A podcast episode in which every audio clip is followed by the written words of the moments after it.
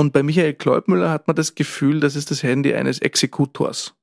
Jemand, der knallhart entscheidet, wer aufsteigt und wer absteigt.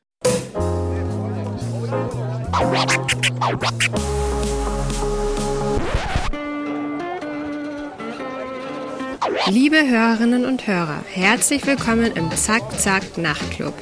Jeden Donnerstag ab 22 Uhr machen wir die Nacht zum Tag. Ungezwungen, persönlich und mit Open End. Schön, dass ihr heute dabei seid.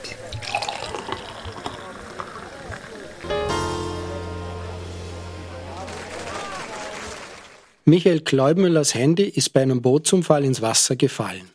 Die Daten darauf wurden entwendet. Damit wurde der Kabinettschef vieler ÖVP-Innenminister zur zentralen Figur im Postenschacher und damit im Untersuchungsausschuss. Bis zur Machtübernahme von Herbert Kick lief im Kabinett der schwarzen Innenminister Ernst Strasser, Lisi Prokop, Günter Platter, Maria Fekter, Johanna Mikl-Leitner und Wolfgang Sobotka nichts ohne Gläubi, wie der Oberösterreicher genannt wurde. Zuerst als Kabinettsmitarbeiter, später als Kabinettschef, zuletzt als Chef der Präsidialsektion. Er hat den jeweiligen Minister bestmöglich unterstützt. Er hat ein gutes politisches Gespür wusste, wo mögliche Fallen sind, erklärt ein Insider, warum Kläube als unersetzlich galt. Das schrieb der Kurier im Februar diesen Jahres. Die BMI schätzt die Jagd nach dem Kleubmüller Stick. Das ist das Thema des heutigen Nachtclubs. Liebe Hörerinnen und Hörer, Thomas Nasswetter begrüßt Sie zur 33. Ausgabe des Zack-Zack Nachtclubs. Zu Gast im Studio schaute unser frisch gebackener Chefredakteur Ben Weiser. Zuerst einmal herzliche Gratulation, lieber Ben, zum neuen Job. Vielen Dank. Ich würde gerne die Gelegenheit nützen, damit du dich unseren Hörerinnen und Hörern einmal vorstellst, weil viele kennen dich wahrscheinlich von Artikeln, aber weniger so von deiner persönlichen Seite. Ja, also ich bin jetzt seit etwa zwei Wochen Chefredakteur und war davor stellvertretender Chefredakteur. Der Thomas Wallach, mein Vorgänger, hat ja schon sehr viel dafür getan, dass wir hier ein, ein Medium haben, das wirklich gut läuft. Und ich konnte dabei beim Aufbau helfen von Anfang an. Von den Berichten her ist mein Schwerpunkt eher im investigativen Bereich. Korruptionsgeschichten, organisierte Kriminalität, äh, Innenpolitik, äh, da gibt's ja immer einen Haufen Skandale, aber auch darüber hinaus vieles aufzuklären, zu recherchieren, auch mal über das Tagesaktuelle hinaus zu blicken. Ja, und jetzt als Chefredakteur muss ich irgendwie beides zusammenbringen, schauen, dass die Redaktion läuft, dass das Tagesgeschäft läuft und auf der anderen Seite, dass die Recherchen, die ja auch irgendwo unser Markenkern sind, weiterhin betrieben werden können. Du bist ja von deinem Hintergrund eigentlich kein gelernter Journalist, sondern hast Politikwissenschaft studiert, auch mit einem politischen Hintergrund natürlich? Ja, also das stimmt, finde ich aber gar nicht so schlecht. Also nicht um mich selber zu immunisieren, weil man kann ja immer was lernen, auch dann noch im hohen Alter. Es ist allerdings so, dass die Journalismusausbildung in Österreich ganz anders ist als zum Beispiel in Deutschland. In Deutschland wird man Journalist, äh, indem man vor, äh, vor allem etwas anderes studiert hat, Politik, Wirtschaft, Recht, was auch immer, und sich dann in einem Bereich sehr gut auskennt. Und danach kommt äh, eine Journalistenausbildung, die ist aber dann nicht mehr so lang. Also es gibt Volontariate oder Praktika, wo man dann das Handwerk lernt. Das lernt man, um ehrlich zu sein, relativ schnell. Und in Österreich ist etwas anders. Da studieren viele Journalismus und PR an der FH und gehen dann direkt in den Journalismus. Jetzt gibt es da Vor- und Nachteile für diese Modelle. Andererseits war Journalismus lange ein Quereinsteigerberuf und äh, da ist es einerseits von Vorteil, sich in einem Bereich wirklich gut auszukennen, vielleicht auch mal selbst dort gearbeitet zu haben. Wer Wirtschaftsjournalist ist, sollte vielleicht mal irgendwann was mit Wirtschaft zu tun gehabt haben und wer Politikjournalist ist, sollte vielleicht auch mal die Politik von innen heraus gesehen haben. Jetzt nicht vielleicht in einer äh, hohen Funktion, aber mal im Apparat reingeschnuppert zu haben mit Hilfe von Praktika oder so, das kann nicht schaden, weil das immunisiert auch ein Stück weit, sage ich jetzt mal, vor politischen Spins und Kommunikationsmanövern. Wenn man dann diesen, diesen Gläubmüller-Stick und die Stories dahinter, die wir jetzt ein bisschen beleuchten wollen, anschauen, dann fällt ja schon auf, dass da bestimmte Medien durchaus einen eigenen Spin dazu entwickeln, um sozusagen bestimmte Kernbotschaften damit zu vermitteln. Fangen wir mal mit Michael Kleubmüller an. Der ist eigentlich die letzte Zeit oft in den Medien gestanden. Es wurde viel über ihn geschrieben, über seine Geschichte. Aber wenn man sich die Person Kleubmüller anschaut, dann ist da doch nur sehr wenig bekannt oder nur sehr bruchstückhaft. Es gibt ja nicht einmal einen Wikipedia-Eintrag zu seiner Person, was eigentlich meiner Meinung nach durchaus erstaunlich ist. Und deshalb wollen wir dies an dieser Stelle nachholen und äh, wir haben ein bisschen recherchiert und zeichnen seinen Werdegang nach.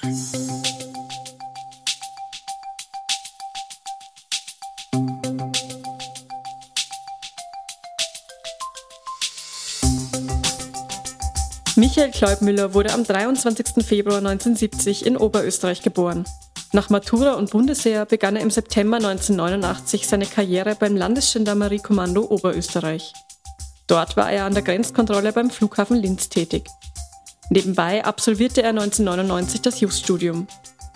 Im Februar 2000 wurde er dem BMI-Dienst zugeteilt, als Referent für Polizei- und Gendarmerieangelegenheiten im Kabinett des damaligen Innenministers Ernst Strasser. Im März 2002 wurde Kleubmüller in die Verwendungsgruppe A1 überstellt. Mit 1. Jänner 2003 dann zum Leiter der Abteilung Personalangelegenheiten im BMI gemacht. Von Jänner bis Dezember 2008 war er Kabinettschef der damaligen Gesundheitsministerin Andrea Gdolski. Danach kam Kleubmüller ins BMI zurück, wo er zuerst als Kabinettschef der Innenministerinnen Maria Fekter und Johanna Mikleitner tätig war und dann ab April 2016 auch unter Innenminister Wolfgang Sobotka. Am 1. Februar 2017 wird er zusätzlich zu seinem Posten als Kabinettschef noch Leiter der Sektion 1 im Bundesministerium für Inneres. In einem Interview mit dem Magazin Öffentliche Sicherheit wird er in der Bildunterschrift zu seinem Porträt mit dem Satz zitiert, Das Zentrum meines Denkens ist meine Familie. Mit der Übernahme des Innenministeriums durch Herbert Kickel scheidet Michael Kleubmüller beim BMI aus. Im Mai 2018 tritt Kleubmüller als Jurist in die WET-Gruppe, vormals NBG, Niederösterreichs größten gemeinnützigen Wohnbauträger ein. Weniger als ein Jahr später, im Jänner 2019, ist er Geschäftsführer des Unternehmens mit rund 140 Mitarbeitern, ohne Erfahrung in der Branche und vorbei befördert an Kollegen, die seit vielen Jahren im Unternehmen sind. 2019 wird auch die Obergrenze für Vorstände gemeinnütziger Wohnbauträger abgeschafft. Immerhin 18.000 Euro monatlich. Ein Ministergehalt reicht also nicht, bezahlen müssen das die Mieter, schreibt Zack Zack in einer Recherche.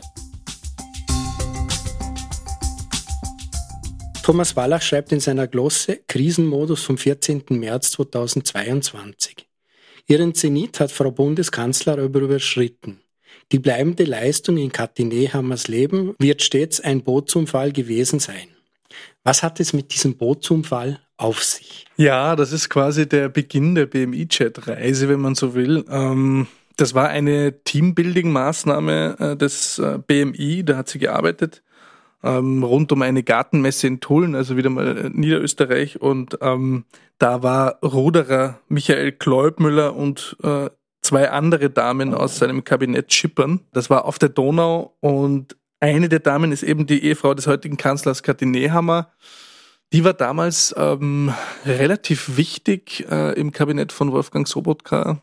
Pressesprecherin unter anderem und so weiter. Die hat dort mitgewirkt und dann eben ja, eine kleine Schaukeleinheit äh, eingelegt auf dem Boot und das Boot damit zum Kentern gebracht. Und da sind dann auch äh, Handys ins Wasser gefallen. Und die Handys sind dann offensichtlich geborgen worden und IT-Beamten aus dem BVT, also dem Verfassungsschutz, äh, übergeben worden. Offensichtlich haben die dann Füße bekommen, die Daten wurden abgesaugt und weitergegeben. Und jetzt ermittelt die Justiz sozusagen bei diesem Strang der Weitergabe der Daten.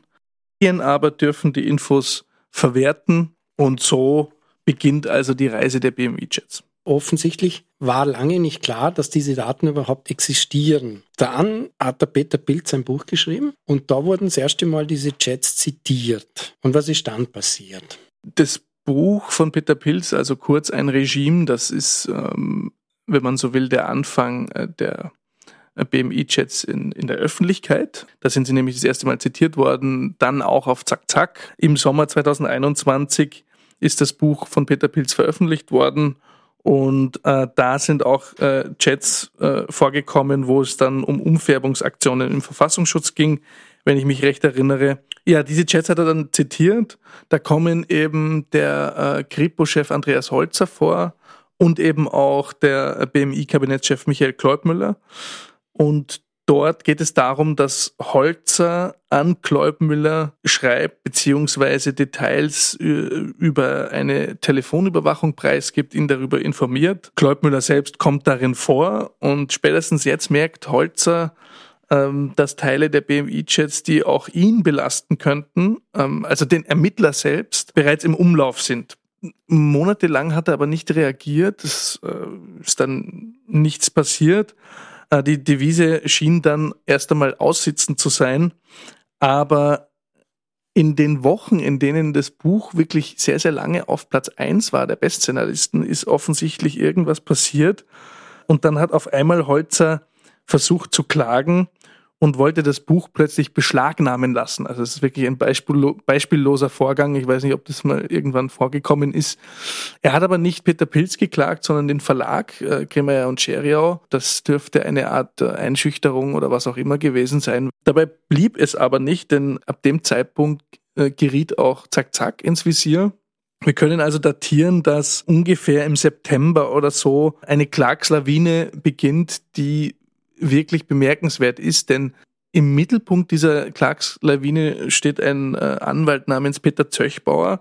Der hat vorher unter anderem für die Novomatic gearbeitet. Der vertritt hier gleich drei Personen aus diesem BMI-Chat-Komplex, unter anderem eben Andreas Holzer und Michael Kleubmüller. Und die fangen jetzt an, ab diesem Zeitpunkt zack, zack zu klagen. Die sind übrigens gar nicht allein, denn auch René Benko-Siegner setzt auf Zöchbauer und deren Millionenklage vom August 2021 ist quasi so der Start dieser Klagslawine. Also erst danach kommen dann Kleubmüller, Holzer und Co.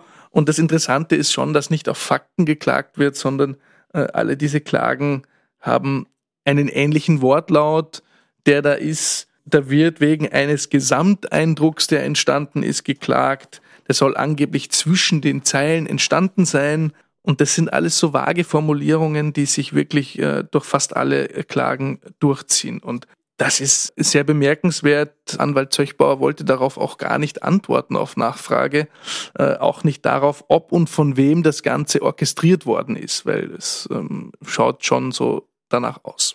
Das heißt aber, die Echtheit dieser Chats, die wurde nie in Frage gestellt. Am Anfang schon, man hat es mit vielen Spins versucht. Ne? Also am Anfang hat man medial versucht zu sagen, naja, das ist, man weiß ja eigentlich gar nicht, ob die Chats echt sind.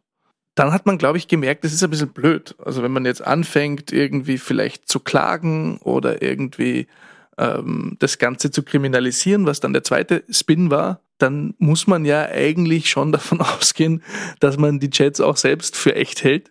Und das fand ich ähm, ziemlich amüsant. Keiner der Spins hat es lange durchgehalten in den Medien, weil die Geschichten, die in den Chats selbst drinstecken, das Ganze überrollt haben. Jetzt wurden ja die Daten mehr oder weniger entwendet. Also dem Michael Glaubmüller wurde, glaube ich, sogar gemeldet, dass die Daten auf seinem Handy unrettbar verloren sind. Und dann tauchen die auf. Ist da hinter den Kulissen irgendwas passiert? Wissen wir da was darüber? Da kann ich jetzt selber nur spekulieren und äh, da muss ich auch ehrlich sagen, das ist mir als, als Journalist in dem Fall egal. Also das ist natürlich für Herrn Kleubmüller persönlich sicherlich, wie soll ich sagen, unglücklich. Ich würde mich auch nicht drüber freuen. Nur muss man halt einfach sehen, es wäre ja auch kein Problem, würden sich nicht auf diesem Handy massenweise Hinweise finden auf mutmaßliche Amts- und Machtmissbrauchsfälle. Also das ist ja das Problem. Und ich beschäftige mich nicht über den Hergang des Handys oder wo jetzt da irgendwo ähm, Daten abgesaugt worden sind oder möglicherweise irgendwo weitergegeben worden sind und von wem oder sonst irgendwas. Weil wir nehmen als Redaktion schon auch unseren ähm, Quellenschutz ernst. Wir haben ja in Österreich die Situation, dass die EU Forderung nach einem wirklich modernen Whistleblower-Gesetz einfach nicht umgesetzt wird. Das heißt, wir müssen erst recht auf Quellenschutz setzen, äh, wenn man sieht, wie Julian Hessenthaler zum Beispiel verfolgt wird. Dann äh, ist ja klar, dass eine Redaktion hier alle Vorkehrungen treffen muss, dass da nichts an die Öffentlichkeit gelangt, weil das ist ja auch nicht das, was die Geschichte der BMI-Chats wirklich ist, sondern das, was sich darauf verbirgt, ein äh, Machtsystem und mutmaßlich auch ein System des Machtmissbrauchs. Und äh, das ist das, was uns interessiert hat und nicht das, was dann als Nebelkerze von, ähm, sagen wir mal, eher regierungs- oder ÖVP-freundlichen Zeitungen. Diese Gläubiger Chats spielen beim Untersuchungsausschuss, der gerade tagt, eine entscheidende Rolle. Kann man diese Chats ein bisschen mit den Chats von Thomas Schmidt zum Beispiel vergleichen? Also sagen wir es mal so, äh, das Handy des Thomas Schmidt ist das eines Prahlers. Er äh, ist quasi eine Art Emporkömmling, der zu schnell zu viel Geld verdient hat und zu viel Macht bekommen hat. Und das sieht man auch an den Chats, oder? Also da wird dann geschrieben mit Emojis, auch fast schon in einer kindlichen Schreibweise. Also ist ja auch eigentlich kein Problem, das macht man vielleicht privat, aber da ist halt auch eben immer wieder diese Vermischung zwischen Privatem und Dienstlichem zu sehen. Übrigens auch bei Kleubmüller, das ist eine Gemeinsamkeit äh, von beiden Handys. Aber Thomas Schmidt steht viel mehr für dieses türkise System, ja? also an Emporkömmlingen, die äh, von oben herabschauen, die äh, den Pöbel beschimpfen, die sich selbst unbesiegbar sehen, die das immer wieder auch zelebrieren. Und bei Michael Kleubmüller hat man das Gefühl, das ist das Handy eines Exekutors. Jemand, der knallhart entscheidet, wer aufsteigt und wer absteigt, wer im Innenministerium was wird und wer nicht. Und da hat man irgendwie den Eindruck, der schreibt ganz anders, aber irgendwie in der Sache auch viel härter. Der geht viel härter vor. Thomas Schmidt ist wie so ein, ich will jetzt nicht sagen großes Kind, aber es ist eher schon, es ist, es ist ein bisschen infantil, was man da lesen kann. Und bei Kleubmüller ist es knallhart. Oder das, das, das illustriert so ein bisschen das Herz der schwarzen ÖVP, während der Thomas Schmidt oder dessen Handy so eine Art, eine, eine OP am offenen Herzen des türkisen Systems ist. Die Qualität ist eine andere. Hat das auch damit zu tun, dass der Michael Kleubmüller aus dieser, aus diesem System Ernst Strasser herausgekommen ist, aus dieser niederösterreichischen ÖVP, die ja an und für sich nicht türkis ist, sondern schwarz. Ja, stimmt. Also die, das, das ist das Herz der schwarzen ÖVP, wobei die ja auch die türkise ÖVP geschaffen hat. Ähm, das war eine Art Gatekeeper. Man merkt auch in den BMI-Chats, dass die äh, Herrn Kleubmüller und Co. am Anfang gar nicht so begeistert waren von Kurz und so weiter, äh, bis sie dann irgendwann gemerkt haben, naja, also das bringt vielleicht doch irgendwie Erfolg und dann haben sie sich im Sinne der Partei und der Familie, wenn man so will, irgendwie dafür entschieden.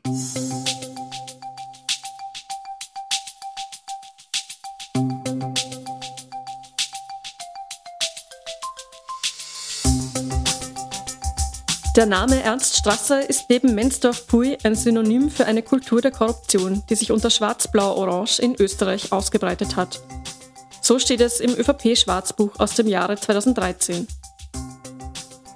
Jenes Attribut, das auf Strassers Bubelpartie jedenfalls zutrifft, da sind sich Freund und Feind einig, ist machtbewusst. Ihr Vorbild hatten sie ja gleich im Büro. Ernst Strasser, zuvor ebenfalls in der niederösterreichischen ÖVP als Landesgeschäftsführer gestählt, später als Minister kurzfristig im liberalen Tarnmäntelchen unterwegs, um dann wieder den harten Burschen hervorzukehren. Das schrieb schon 2008 die österreichische Tageszeitung Die Presse in einem Bericht unter dem Titel Das System Strasser. Zu jung und zu viel Macht. Über Michael Kleubmüller stand in dem Artikel zu lesen, Michael Kleubmüller, ein Revierinspektor, der es zum Personalchef im Innenministerium brachte und dieses wie einen Familienbetrieb geführt haben soll. Mit Jobs für Anverwandte und heute, also 2008, Kabinettschef von Gesundheitsministerin Andrea Kudolski ist. Und tatsächlich gibt es da eine Affäre rund um Josef Kleubmüller. Das ist der Vater von Michael Kleubmüller. Darüber berichtete 2011 die Gratiszeitung Heute. Ausgerechnet sein Sohn Michael war in den Jahren 2004 und 2005 Personalchef im Innenministerium und machte Papa Josef zum Leiter einer Disziplinarkommission. Und dann war da noch die Tetron-Affäre. Bei der Tetron-Affäre, auch als Blaulichtfunk-Affäre bekannt, geht es um mögliche Geldwäsche und Provisionszahlungen. Und zwar im Zusammenhang mit einer Neuausschreibung des Innenministeriums 2003. Bei dieser ging es um die Umstellung auf ein digitales Funksystem für Behörden und Einsatzkräfte. Wikipedia sagt dazu, Nutznießer der Ausschreibung waren auf vielfältige Weise Mitarbeiter des Innenministeriums unter der Führung von Ernst Strasser. Strassers Referent Michael Kleubmüller kletterte die Karriereleiter nach oben und wurde Kabinettschef unter Innenministerin Johanna Mikl-Leitner, ÖVP. Am 11. August 2011 soll er bei der Telekom Austria zugunsten von Mensdorf Pui interveniert und dem damaligen Generaldirektor Hannes Ametsreiter wegen der Aufklärungsarbeit mit Unannehmlichkeiten gedroht haben. Speziell die Themen Mensdorf und Immobilien sollten auf Geheiß Kleubmüllers nicht mehr erwähnt werden. Da merkt man aber eben schon, das ist äh, streng hierarchisch, das ist ähm, streng politisch gegliedert, fast schon militärisch so ungefähr. Das sagt man ja auch über viele andere Mitglieder des ehemaligen Strasser Kabinetts, die sich jetzt entweder privat verdingen und dann ab und zu mal einen Auftrag vom BMI bekommen, also vom ehemaligen Arbeitgeber, oder aber im Verteidigungsministerium sitzen wie die Claudia Tanner. Also es ist schon bemerkenswert, ja, das ehemalige Kabinett, Kabinett eines ähm, dann doch politisch gescheiterten Innenministers jetzt wieder so groß Karriere macht, auch ähm, Gerhard Karner äh, ist jetzt Innenminister auf einmal. Äh, da ist also die niederösterreichische ÖVP, die alte schwarze niederösterreichische ÖVP wieder an den Futtertrögen der Macht. Das ist schon sehr bemerkenswert. Und ja, Michael Kleubmüller war einer der wichtigsten Player in der niederösterreichischen ÖVP auf der einen Seite, aber dann eben auch im Innenministerium stellvertretend für eine, und das zeigt sich auch in den BMI-Chats, Auffassung von Politik, die wirklich bedenklich ist, nämlich nach dem Motto, der Staat gehört mir, der Staat gehört uns. Da wird nicht getrennt zwischen Partei und Staat. Und das ist letztlich etwas, was auch zu Unsicherheit führt. Gerade in diesen Ministerien, da hat das halt auch fatale Auswirkungen. Also wenn man nicht nach Qualifikation, sondern nach Parteipolitik einstellt, dann kriegt man auch Parteipolitik und keine Qualifikation. Dann kann man halt vielleicht keinen Terroranschlag verhindern, dann kann man halt vielleicht nicht ähm, ausforschen, was hier für Spionage betrieben wird. Das geht ja wirklich bis zum letzten Dorfpolizisten runter, wenn man die BMI-Chits liest, wie hier Postenschacher betrieben wurde. Und das ist ein Sicherheitsproblem. Das ist nicht nur ein moralisches und vielleicht auch rechtliches Problem oder ein politisches Problem, sondern es ist auch ein Sicherheitsproblem. Und das muss man immer wieder sich vor Augen halten, denn die Konservativen sind ja eigentlich diejenigen, die die Sicherheit für sich selbst als, als das ureigenste Thema ähm, immer gesehen haben. Und das ist eigentlich völlig zerstört worden. Ein spannender Aspekt. Jetzt gibt es diesen Untersuchungsausschuss, der wird sich auch mit diesen Themen befassen. Und da hat dann Peter Pilz auch einen zweiten Auftritt gehabt, weil er einen Teil dieser, dieser Kleubmüller-Chats, wir haben darüber berichtet, unter anderem im Zackerl, übergeben hat. Was schätzt du da persönlich, sind so diese Auswirkungen dieser Kleubmüller-Chats auf den U-Ausschuss? Weil es war ja von Anfang an nicht ganz klar, ob die überhaupt zugelassen werden als Beweismaterial sozusagen. Ja, mittlerweile sind sie es, ähm, beziehungsweise die Abgeordneten haben auch Zugang zu Chats, jetzt nicht zu allen. Ähm, Peter Pilz hat ja bei seinem Auftritt auch gewisse Chats mitgenommen. Sie spielen natürlich eine große Rolle, äh, insbesondere im Mai, also Mitte Mai, ist großer High Noon, ähm, und zwar kommt da äh, Andreas Holzer, es kommt Michael Kleubmüller und es kommt auch der Stellvertreter von Andreas Holzer aus dem Bundeskriminalamt. Also da sind einige dabei, die irgendwie mit den BMI-Chats zu tun hatten oder selbst drin vorkommen. Und die kommen dann irgendwann Mitte Mai und das wird sicherlich spannend. Ansonsten ist es natürlich so, dass die Chats auch immer wieder von den Abgeordneten zitiert werden in den einzelnen Befragungen, dass sich die Befragungen teilweise auch um die Chats selbst drehen und um die Inhalte drauf. Ja, ich meine, der Elefant im Raum ist sicherlich äh, Wolfgang Sobotka, der ähm, jetzt aufgrund der Chats mit Ermittlungen zu tun hat. Da gilt natürlich die Unschuldsvermutung. Nur muss man ja sehen, dass die versammelte Opposition plus auch der grüne Koalitionspartner der ÖVP eigentlich den Urschussvorsitzenden Wolfgang Sobotka nicht mehr mittragen möchte. Das war schon vorher so, das hat sich durch die Ermittlungen noch verstärkt. Und das wird sicherlich auch weiterhin Thema bleiben, weil Sobotka hat ja eigentlich schon die Absolution von äh, Kanzler Nehammer bekommen, der jetzt selbst angeschlagen ist wegen einer anderen Geschichte. Aber die, schätze ich mal, halten sich oder versuchen sich äh, beide in dem Fall so lange wie möglich zu halten.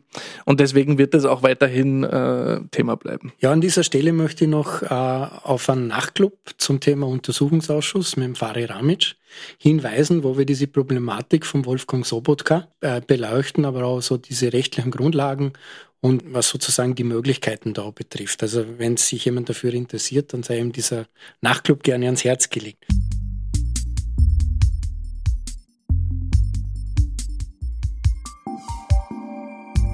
Grundsatzentscheidungen, die das Haus, gemeint ist das BMI, als Ganzes betreffen, muss die Präsidiale treffen, um eine Gleichheit des Vollzugs sicherzustellen. Da brauchen wir eine Einheit des Hauses, da müssen wir Sektionsleiter uns untereinander abstimmen. Es gibt zum Beispiel unterschiedliche Regelungen des Belohnungswesens, da soll es künftig eine zentrale Vorgabe geben. Es geht nicht darum, wer belohnt wird, sondern wie der Mechanismus der Belohnungen aussieht. Diese Vorgabefunktion der Präsidialsektion will ich mehr betonen. Michael Kleubmüller in einem Interview 2017 erschienen im Magazin Öffentliche Sicherheit, das vom Innenministerium herausgegeben wird. Ja, also was bei der äh, Aussage auffällt, ist einerseits natürlich auch diese Sprache eines Technokraten. Ja, also Michael Kleubmüller hat ja für sämtliche Innenminister und Innenministerinnen gearbeitet. Man merkt so richtig, dass er dieses ähm, Beamten- und Ministerialwesen aufsaugt, was ja nicht schlecht ist. Das ist ja gut, dass jemand professionalisiert ist im Staatswesen, das brauchen wir, nur kommt da auch schon ein bisschen raus, äh, wie das Haus funktioniert. Er spricht ja darum, es geht nicht um einzelne Belohnungen, sondern um ein ganzes Belohnungssystem. Und das ist natürlich etwas amüsant, wenn man die ganzen BMI-Chats liest, äh, denn das Belohnungssystem hat ja offenbar darauf aufgebaut, dass hier belohnt wurde, wer das richtige Parteibuch hat. Also das ist zumindest der Verdacht, der sich hier herauskristallisiert.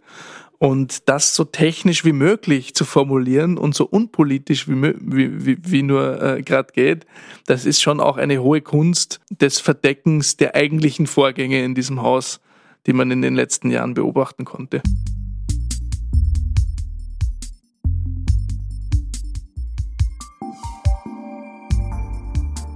Es waren junge, karrierebewusste Männer, viele davon im niederösterreichischen ÖVP-Milieu sozialisiert, die mit Ernst Strasser ins Innenministerium einzogen. Ein radikaler Klimawandel im zuvor eher gemütlichen roten Ressort.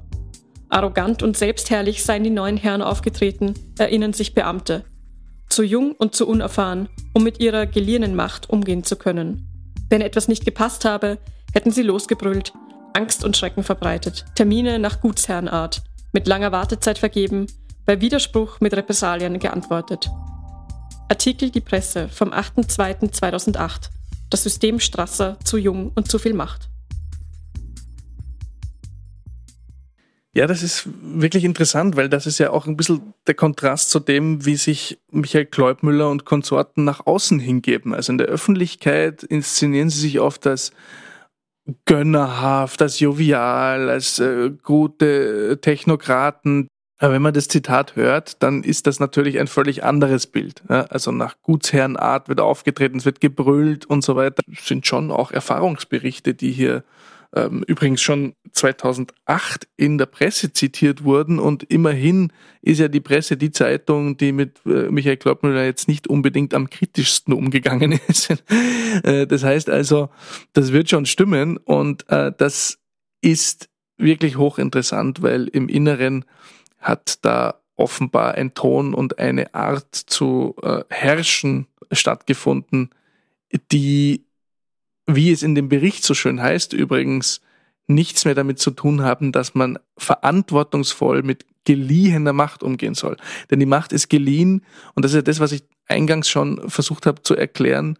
Diese Leute, mit denen wir uns da in den BMI-Chats beschäftigen, zeigen eigentlich, dass ihnen die Macht zusteht. Das ist das, was sie denken. Das ist ihre Denke, ihre Art, Politik zu machen. Der Staat bin ich. Und es wird auch nicht unterschieden zwischen Staat und Partei. Es wird einfach so gewirkt und, und es wird so gehandelt, als könne man sowieso alles machen, weil man eben die Position hätte. Die Position hat man aber nicht, wenn man so toll ist oder sonst irgendwas, sondern wie wir ja wissen, äh, wenn man das richtige Parteibuch hat.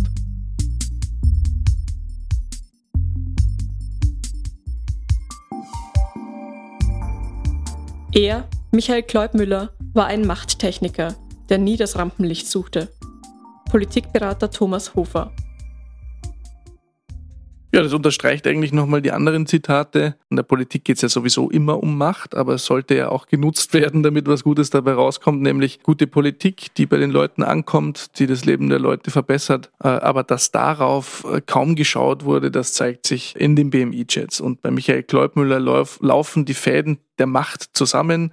Er entscheidet, was passiert und vor allem machtpolitisch. Ja, also gegenüber dem Koalitionspartner, da werden Pläne ausgeheckt, aber auch wenn es um Postenbesetzungen geht, wenn es um selbst um Staatsbürgerschaften für wirklich dubiose Oligarchen geht, die äh, im Verdacht stehen, irgendwie mit Geheimdiensten in Verbindung zu stehen, aber nicht mit dem eigenen, sondern mit fremden Geheimdiensten.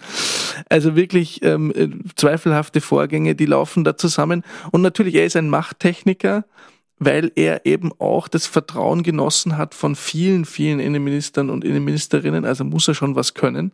Das zeigt sich auch er weiß irgendwie für alles eine Lösung. Er hat für alles irgendwie äh, einen Ratschlag parat. Auch der Minister selbst fragt bei ihm nach, was er tun soll. Also in Wahrheit kann man ein bisschen davon sprechen, dass er der Schattenminister war. Ähnlich wie Justizsektionschef Christian Pilnacek im Justizministerium. So würde ich Michael Kleubmüller beziehungsweise seine Zeit im Innenministerium beschreiben. Und ja, da hat Thomas Hofer absolut recht. Er ist ein Machttechniker, der nie selbst im Rampenlicht stand, weil er natürlich auch so ein bisschen den Rücken freigehalten hat. Da gibt's ja die Serie House of Cards. Das zeigt sich dort ja auch äh, bei den Politikberatern. Es sind ja dann irgendwann mehrere unterschiedliche Typen, aber er ist schon eher der Typ Schleifer und ähm, der, der die Macht im Blick hat.